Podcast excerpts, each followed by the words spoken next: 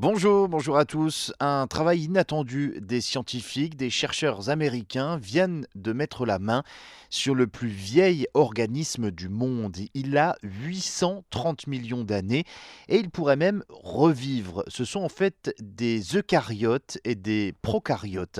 Ce sont les plus anciennes formes de vie sur Terre. En fait, euh, des micro-organismes retrouvés dans le désert australien, dans des cristaux de halite, prisonniers de longue date d'une bulle liquide dans ce minéral constitué de chlorure de sodium. Des micro-organismes très anciens, mais surtout il serait possible de les réactiver. Et c'est ça l'information primordiale dans ces recherches de ces scientifiques américains. Ils pourraient donc revivre parce qu'en fait ces bulles coincées dans ces cristaux sont protégées. Et pour le moment, eh bien, ce n'est qu'une supposition, mais les scientifiques ont lancé l'expérimentation en cultivant des extraits de prokaryotes vivants. Ces ont été retrouvés dans le centre de l'Australie, dans le désert, et auparavant, eh bien, cette zone était une mer salée. Cette étude pourrait également donc aider à la recherche de formes de vie extraterrestres, notamment sur Mars.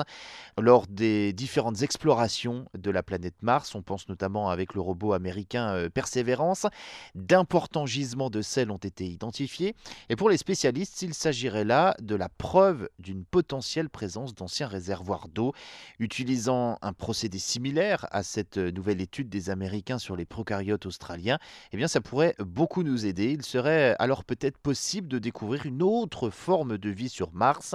Et plus largement, les chercheurs de cette étude estiment que toute roche sédimentaire devrait alors être perçue comme une réserve de micro-organismes.